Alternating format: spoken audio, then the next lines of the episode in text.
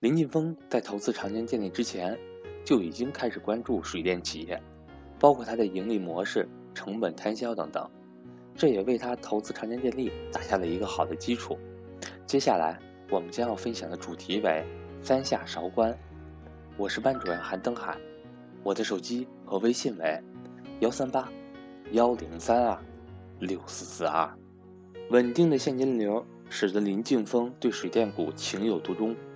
早在长江电力之前，林晋峰就开始关注水电企业。一九九六年韶能股份上市以后，林晋峰甚至曾跑去韶能股份的老总谈收购。当时其实我手上并没有那么多现金，但是如果他答应了，我就会立刻去筹钱。只要有交易机会，找钱不是一件难事儿。林晋峰事后回忆说，当时财大气粗的韶能股份根本没搭理他。但这并不妨碍他和韶能股份的管理层成为朋友。为了调研水利发电企业是如何经营的，林敬峰先后三次前往韶关。当时林敬峰的一个朋友正在韶关经营水电站，发电规模比韶能股份少。他曾多次跑到朋友的水电站，围着他转，看水电站汛期如何蓄水，枯水期如何经营，机组如何发电，运营成本如何，上网电价怎样等。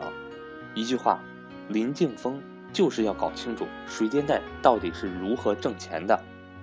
跑一趟韶关，回来之后，林敬峰就开始翻资料，核对各项数据，发现有不明白的问题，他就又跑到朋友那里去问。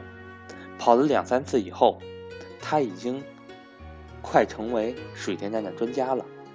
但林敬峰觉得这还不够，于是他第三次来到韶关，这次。他又拜访的是韶能股份的总经理。韶能股份当时已经是上市公司，拜访韶能股份管理层的目的，主要是验证林敬峰对于水电发电上市企业业绩增长的预判。当时他也希望找到一个视野更广阔的访谈对象，来加深自己对于长江电力的理解。当时长江电力的招股说明书已经把很多问题都讲清楚了。但这是书面的东西，我没有感性的认识。我去韶关，就是要看现场，看看到底发电过程是不是招股说明书上说的那样，水利发电的模式是不是这样的，发电设备的折旧摊销并网的损耗，财务报表是怎么做出来的。林敬峰这样三下韶关之后，就让他发现了水电企业运营中的一个小秘密。我发现了一个很重要的问题，就是摊销的年份，比如设备实际使用年限比设备实际使用年限要短。林敬峰说，通常的固定资产折旧摊销是按照三十年来计算，但是水坝建成运行一百年左右是没有问题的，平时出现小小裂缝，修修补补很简单。但做财务报表时，水坝是按照三十年的期限进行折旧摊销。发电设备是按照三十年进行摊销，实际上机器运行三十年左右是没有问题的，平时小修小补的费用也不高。这种摊销的准则，导致公司的现金流大幅增加，这也是为什么长江电力上市后能买建行的股权，收购上海电力、广州电力。你别看它利润不高，但是现金流是非常强劲的，就像印钞一样。比如葛洲坝水电站已经成功运行了三十年，折旧与贷款已经归零。从目前的情况看，大坝至少还能正常使用一百年以上。机组经历了三十年的风风雨雨后，仍能满负荷运作。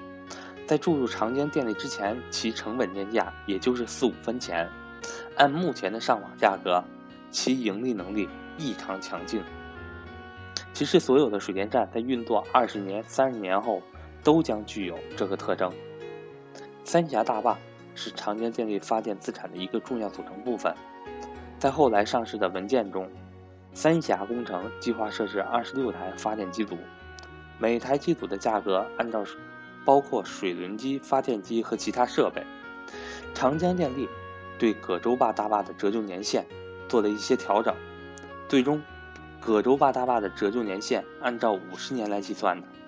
而三峡大坝的折旧年限是按六十年来计算的。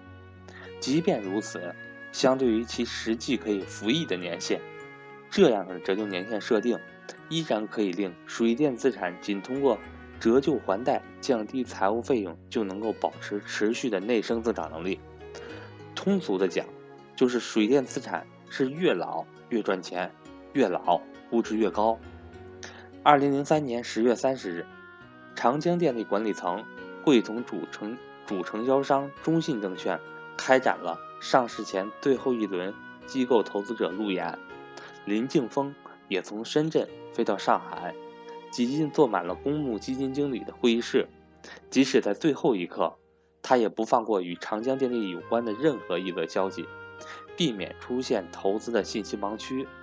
不过那个时候，林劲峰已经对长江电力的上市走势有了自己的判断。